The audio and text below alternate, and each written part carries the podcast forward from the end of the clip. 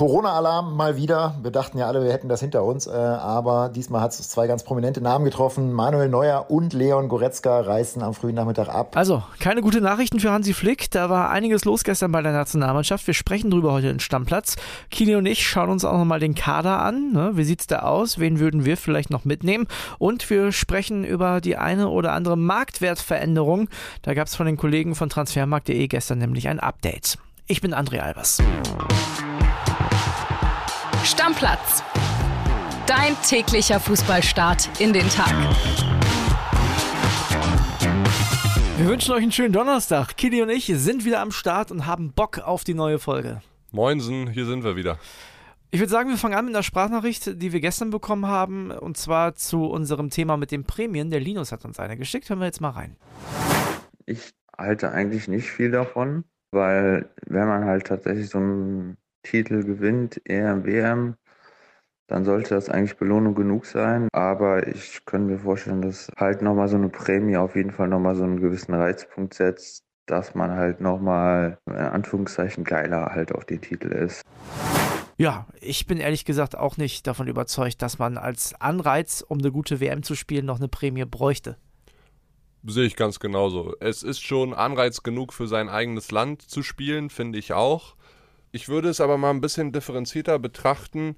Klar, wenn du am Ende was gewinnst, dann sollst du nicht nur eine Medaille umbekommen, sondern auch irgendwie eine Prämie. Ob das dann in Form von Geld sein muss oder irgendwas anderes, äh, ist erstmal zweitrangig, aber du hast dafür schon mehr verdient als nur eine Medaille. Und wenn die Anerkennung in unserem Land für alle sportlichen Erfolge so groß wäre wie im Fußball, dann wäre uns allen schon sehr geholfen. Aber glaubst du, der Linus hat ja gesagt, das könnte nochmal ein Sonderanreiz sein, um, um diesen Titel zu spielen. Glaubst du, irgendjemand, auch nur ein einziger Nationalspieler jemals, hat sich vor dem WM-Finale Gedanken darüber gemacht, auch wenn wir gewinnen, kriege ich 400.000 Euro? Nee, auf gar keinen Fall. Wenn wir jetzt über alle anderen Sportarten außerhalb vom Fußball reden würden, dann würde eine Prämie extremer Anreiz sein, ja. ja im Fußball weiß ich nicht, ob das den Kohlen dann nochmal richtig fett macht, wenn die jetzt nochmal 2, 3, 400.000 Euro on top zu ihrem sowieso schon üppigen Jahressalär dazu bekommen. Ja, du bist halt auch für immer Weltmeister, ne? Also Zieler, Durm, alles für immer Weltmeister. Das ist ja das Schöne daran, ne? Also du wirst immer mit diesem äh, WM-Sieg verbunden sein, wenn du den Titel letztendlich gewinnst. Und das werden die 2014er Weltmeister, egal ob sie jetzt, wie du sagst, Durm, Großkreuz auch noch heißen, ist völlig egal. Weidenfeller die sind halt Weltmeister für immer. Und äh, es fragt am Ende in 30 Jahren keiner mehr danach, mal, wie viel hast du damals gespielt? Nee, und es fragt auch niemand danach, außer wenn man guckt es nach, so wie wir gestern, wie hoch war die Prämie. Genau. Muss man Mich würde sagen. vielleicht nur mal interessieren, was hat ein Kevin Großkreuz eigentlich gemacht, so mit der WM-Prämie? Ja, vielleicht finden wir das mal raus. Vielleicht ist da ein Teil in, ins Schmackes äh, reingeflossen, in die Kneipe, die er da, oder Restaurant, äh, was er in Dortmund hat. Wenn uns ein Weltmeister von 2014 hört, sagt doch mal, was ihr mit eurer Prämie gemacht habt. Das würde mich echt interessieren. Ich äh, hoffe, wir reden jetzt über die Weltmeister 2022. Es geht nämlich wieder um die deutsche Nationalmannschaft. Der Kollege Heiko Niederer ist in Frankfurt vor Ort, da sind die ja momentan und ich würde sagen, wir hören mal rein. WhatsApp ab. Hallo André und schöne Grüße aus Frankfurt vom DFB-Camp. Ja, und da war äh, einiges los am gestrigen Mittwoch. Corona-Alarm mal wieder. Wir dachten ja alle, wir hätten das hinter uns, äh, aber diesmal hat es zwei ganz prominente Namen getroffen. Manuel Neuer und Leon Goretzka reisten am frühen Nachmittag ab, wurden positiv getestet, auch wenn sie beide symptomfrei sind. Äh, Sicherheitsmaßnahmen, beide reisen ab. Woher das jetzt kommt, kann man nur mutmaßen. Äh, die Bayern waren ja noch auf der Wiesen am Samstag, aber eigentlich ist das ein bisschen kurz, um sich da schon anzustecken und positiv zu sein. Also wollen wir jetzt mal nicht davon ausgehen, dass es davon kommt, aber man weiß es nicht. Es gab eben bei einem von beiden eine positive Kontaktperson, deswegen wurden sie getestet und waren dann positiv. Ja, ist natürlich bitter für Bundestrainer Hansi Flick. Der muss jetzt auf seinen Kapitän verzichten und auf Leon Goretzka, der ja auch ein wichtiger Faktor ist in der kommenden WM11 hoffentlich. Von daher muss er da jetzt ein bisschen umplanen für die kommenden Spiele. Ja, und es gibt noch ein weiteres sehr wichtiges Thema in diesen Tagen und das sind die Spielerfrauen. Viele von denen, viele Familienmitglieder, Eltern, Angehörige, Freunde und eben Spielerfrauen wollen ja gerne die Mannschaft in Katar unterstützen. Äh, das ist allerdings alles nicht so einfach. Da geht es gerade um die Hotels, die wirklich sehr teuer sind. Vieles ausgebucht. Es ist schwierig, da da was zu blocken, weil man eben auch nicht ganz genau weiß, wie lange ist die deutsche Mannschaft da? Will man die Familie, die Spielerfrauen die ganze Zeit da haben? Eigentlich wäre es dem DFB lieber, man würde ja so kürzere Zeiträume machen, aber das ist eben dann wirklich schwierig. Wo bringt man die unter? Wie macht man das? Deswegen wird es eben einen Gipfel geben jetzt in den kommenden Tagen, wo sich die Führungsspieler und die DFB-Führung nochmal austauschen. Wer hat Bedarf? Was ist gewünscht? Wie macht man das am besten, um eben die Unterstützung der Familie, der Angehörigen zu haben? Das ist ja auch Hansi Flick ganz wichtig. Der ist ja ein äh, großer Fan von dieser Familienatmosphäre. Beim Vorbereitungstrainingslager in Marbella jetzt im Sommer vor den Nations League Spielen waren ja auch schon die Spielerfrauen mit dabei. Das hatte sich Hansi Flick extra gewünscht, damit da eben eine besondere Atmosphäre entsteht. Auch bisschen schon ein WM-Teamgeist, dass äh, alle das Gefühl haben, man gehört zusammen. Und das wird jetzt eben geplant, ja, wie es da weitergeht, wie man da in Katar das alles machen kann. Ansonsten geht's am heutigen Donnerstag nach Leipzig mit dem Zug übrigens. Sehr klimafreundlich vom DFB, nicht mit dem Flieger, was es ja auch schon gab. Diesmal geht's mit dem Zug und am Freitagabend steigt dann das erste Nations League Spiel wieder gegen Ungarn in Leipzig. Bis dahin, ciao, ciao. Ja, also erstmal Neuer, Goretzka haben Corona. Das ist natürlich ärgerlich. Jetzt ist auch noch Julian Brandt abgereist mit einem grippalen Infekt. Äh, Maxi Arnold wurde nachnominiert. Für dich nachvollziehbar? Nee. Also überhaupt nicht. So wie der gegen meine Unioner gespielt hat, absolut gar nicht. Dem haben viele Unioner jetzt auch ein bisschen äh, auf dem Kicker, weil der sich so leicht hat fallen lassen. Ja, irgendwelche Leute musste Hansi Flick dann aber auch nachnominieren, ne? Aber da siehst du schon, Abspieler 20, 21, 22 wird der Kader einer Breite recht dünne, sage ich dir ganz ehrlich. Ja, aber sind auch ein paar Leute noch nicht nominiert, ne? Hummels, Götze zum Beispiel sind jetzt nicht dabei. Hättest du anstatt Maxi Arnold, jetzt werfe ich mal direkt einen Namen in den Raum, lieber Rani Kedira gesehen? Nee. Ne? Nein, also da ist dann schon nochmal jetzt vielleicht nicht in der aktuellen Saison ein Qualitätsunterschied, aber über die Jahre, so wie Maxi Arnold performt hat und auch immer mal wieder im erweiterten Kreis der Nationalmannschaft dabei war. Ja, aber dann sage ich dir eher jemand wie Grisha Prömel. Den wollte ich gerade sagen. Ne? Ich, ich hebe schon die ganze Zeit die Hand. Ich wollte sagen, hier, ich will dazwischen. Nee, genau, Grisha Prömel, ja, auch, oder? Also wenn wir nach dem aktuellen Leistungsgefälle wirklich gehen Ja. und nominieren würden, müsste Grisha Prömel Minimum im erweiterten Kreis sein. Dann hätte der auf jeden Fall jetzt für Maxi Arnold nachnominiert werden müssen. Genau, aber du siehst ja auch immer, du hast ja im zentralen Mittelfeld sowieso ein Überangebot an Spielern. Das ist jetzt nicht vielleicht in dem Kader, der letztendlich auch für die WM nominiert werden wird, unsere Schwachstelle. In der Innenverteidigung kannst du da schon mal mehr ausprobieren. Deswegen ist ja auch Arme Bella Kotschap mit dabei. Und André, du darfst ja auch nicht vergessen, am Ende kann Hansi Flick 26 Spieler für den WM-Kader nominieren. Das war schon bei der EM so, aufgrund der Pandemie. Jetzt ist es so, weil der Zeitraum, in dem die WM stattfindet, natürlich sehr besonders ist, sodass du nochmal drei Spieler mehr mitnehmen kannst. Bei der EM mussten dann drei zusätzlich auf der Tribüne sitzen. Ich glaube, bei der WM ist es gar nicht mehr so. Und da bin ich schon der Meinung, wenn du dann über die Kaderplätze 24, 25, 26 redest, dann nimm dort eher junge Spieler mit, die Entwicklungspotenzial haben, wo du denkst, alles klar. Auf Dauer in der Nationalmannschaft können die eine wichtige Rolle spielen, ist natürlich so ein bisschen Wette auf die Zukunft, aber da würde ich dann doch den Leistungsgedanken außen vor lassen. Lass uns mal kurz äh, warten, darüber sprechen wir eh gleich. Wir sagen ja äh, gleich, wen wir vielleicht nochmal mit nominieren würden. Ich will auf Heiko Niederers Nachricht noch einmal eingehen. Die Spielerfrauen sollen mit dabei sein, sollen am besten die Mannschaft in irgendeiner Form unterstützen. Also ja, nicht sorry. nur Spielerfrauen, natürlich auch Familien, Familie, ja, Freunde. genau. für, für die ist es natürlich riesig, wenn da ein Familienmitglied oder ein Ehemann oder Vater dann bei der WM spielt. Ja, aber die Hotels sind so teuer, das kann nicht ernst sein, oder? Ja, gut.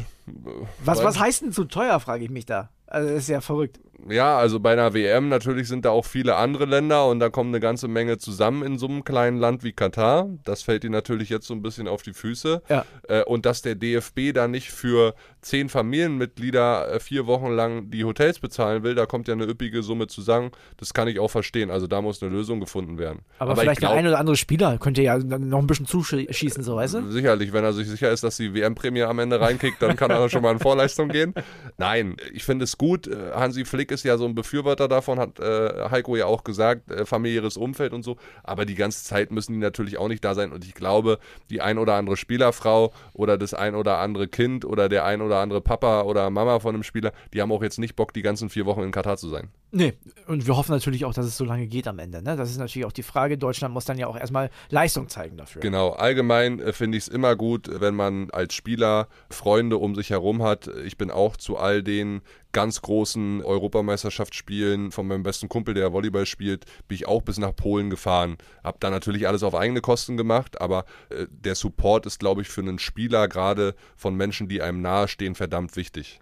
Ja, bei so einem Turnier. Ja. ja. kann ich mir sehr gut vorstellen. Und man hat ja irgendwann so auch so eine Art Lagerkoller, vielleicht auch ein bisschen Heimweh. Also von daher kann schon gut sein. Ja, da ist man froh, wenn man ein bisschen abgelenkt wird. So, und jetzt kommen wir auf, äh, auf unsere Kader. Ne? Also, ich sag mal so, Hansi Flick hat meiner Meinung nach schon vieles richtig gemacht. Da sind ja schon viele Jungs dabei, um die kommt man gar nicht drum rum. Was sind denn die Leute, wo du sagst, ja, da müsste man nochmal drüber reden? Gehört rein, gehört nicht rein. Ich werfe mal einen in den Raum. Tilo Kehrer, ne? Weiß ich nicht, ob man den mitnehmen kann und Mats Hummels nicht. Weiß ich nicht. Ja, gut, das ist dann wieder so ein bisschen positionsabhängig. Ne? Thilo Kehrer kann, glaube ich, auch rechts außen spielen. Könnte, genau. Ich finde sowieso, dass wir links außen, rechts außen in der Viererkette ein hm, großes Problem haben, aktuell, was Spielermaterial angeht. David Raum ist jetzt dabei, ist nicht in Form. Klostermann, der noch spielen könnte, ist verletzt äh, auf den Außenpositionen. Halstenberg ist auch nicht mehr längst so in Form. Aber warum kommt denn zum Beispiel so ein Marius Wolf nicht mit? Naja. Naja, ja, komm, der hat bei Dortmund, der Spiel, hat relativ viel Spielzeit. Ich meine, Tilo Kehrer, der hat bei Paris kaum gespielt, jetzt ist er bei West Ham ganz unten drin in der englischen Liga nach ein paar Spielen. Ja, aber Marius Wolf hat auch in den letzten Jahren noch nie so richtig konstant bewiesen, dass er auf absolutem Top-Niveau gerade in der Champions League immer spielt. Oder beim BVB ist er auch jetzt erst gerade so ein bisschen reingerutscht, weil Terzic offensichtlich ein Problem mit Thomas Meunier hat. Der macht es gut, gar keine Frage. Aber ob er sich jetzt in den letzten sechs, sieben Wochen definitiv für einen WM-Kader empfohlen hat, wage ich mal zu bezweifeln. Wenn du so ein Ding machst, à la Kevin Großkreuz damals, ja, kannst du ihn mitnehmen. Dann sehe ich aber eher hinten links zum Beispiel Christian Günther. Ja, auf jeden äh, Fall. Spielt super dir. konstant bei Freiburg. Der war ja auch schon im EM-Kader von Yogi Löw. Ja. Also dann würde ich eher so einen Mann mitnehmen. Und wahrscheinlich momentan auch vor Robin Gosens. Ja, weiß ich nicht. Schon noch, aber Robin Gosens kommt jetzt äh, in der Serie A immer mehr zum Zug bei Inter. Hat ja auch gegen die Bayern gespielt. Ist natürlich auch sehr variabel, kann auch weiter vorne eingesetzt werden. Genau, ne? und der hat auch schon eine Turniererfahrung, eine relativ große. Ne? Also der hat halt bei der EM gespielt und da war der verdammt gut. Einer unserer besten Spieler, fand ich. Von daher, wenn der jetzt so weiter performt und wenn er gesund bleibt, dann sollte der schon ein Mann für den 26er Kader sein. Also, wenn ich mir den Kader so angucke, dann kann man das komplette Mittelfeld mit Bayern bestücken. Ne? Die beiden Sechser mit äh, Kimmich und Goretzka, dann könntest du Müller, Musiala, Sané, Gnabry, damit kannst du fünf Leute voll machen. Ja, wird wahrscheinlich auch so passieren, weil einen echten Mittelstürmer haben wir nicht so ist es. Und da kommen wir jetzt vielleicht äh, wieder auf die Geschichte, was machst du, wenn du mal hinten liest, wenn du ein Tor brauchst und jetzt komme ich wieder mit meinem Lieblingsspieler Yusufa Mokuku. Mal angenommen, der wird beim BVB jetzt noch ein, zwei Mal in der Startelf stehen in den nächsten Spielen, macht vielleicht auch noch drei, vier Tore. Dann kann man einen 18-Jährigen durchaus auch mal mitnehmen. Warum nicht? Also äh, bin ich auch äh, komplett bei dir. Wenn der sich bei Dortmund jetzt festspielen sollte in den nächsten Wochen, der Kader muss nominiert werden am 13. November, also da muss der 26-Mann-Kader stehen. Du kannst mittlerweile sogar in, den, in der Vornominierung 55 Spieler in den vorläufigen Kader packen. Also ist ja wirklich Wahnsinn. Bin mal gespannt, ob Hansi Flick davon Gebrauch macht. Alle, also. Wäre natürlich auch ein Wink mit dem Zaunfall. In wem sieht er noch ein bisschen mehr für die Zukunft und ja. so weiter. Und dann muss er, glaube ich, 13. November am Ende des 15. Spieltags muss der WM-Kader stehen und offiziell bei der FIFA gemeldet sein. Wenn Yusufa Mokoku bis dahin für den BVB in allen Spielen, sagen wir mal, mehr als die Hälfte der Spielzeit absolviert, sprich in der Startelf steht und dazu noch drei, vier, fünf Hütten im Optimalfall macht, Klar, nimm ihn mit. Genau das gleiche ist bei Karim Adiemi. Wenn der fit ist, nimm ihn mit. Ja, klar. Also Adiemi wahrscheinlich sogar noch eher als Mokuku, weil der hat ja auch schon ein paar Einsätze bekommen, muss man ehrlicherweise sagen. Was ich nicht sehe, ich weiß nicht, wie du dazu stehst, ist ja so ein, ich sag mal, etwas älteren Stürmer, so in Richtung Simon Terodde, der hat jetzt auch keine gute Saison gespielt. Ich sehe auch Johnny Burkhardt momentan nicht. Ja, wir hören ja jetzt aus unseren Kreisen von den unseren Nationalmannschaftsreportern, dass äh, Hansi Flick so eine Kaderüberraschung à la David Odonkor plant. Ja. Also Terodde auf gar keinen Fall, bitte nicht. Dann nimm den Matcher mit, weil der kann in einer guten Truppe, Wolfsburg hat da momentan keine gute Truppe, kann der auf jeden Fall auch die eine oder andere Hütte knipsen, wenn er dann mal reinkommt. Also ich sag dir ganz ehrlich, wenn der Terodde mitnimmt, dann bin ich ja persönlich beleidigt, dass er Füllkrug nicht mitgenommen hat. Ja, ne, da muss es dann wirklich nach Leistung gehen. Genau. Weil, sagen wir ganz ehrlich,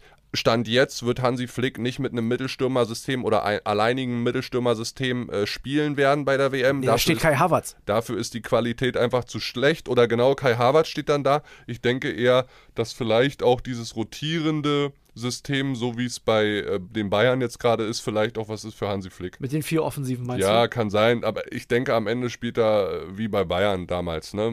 Also 4-2-3-1 klassisch Ja. und vorne vielleicht Kai Havertz als mehr oder weniger falsche Neun. Ja, und der hat es ja auch bei Chelsea die Rolle schon äh, mehrfach bewiesen, dass er es kann. Einen Namen will ich noch mit dir diskutieren, bevor wir da den Deckel drauf machen, Mario Götze.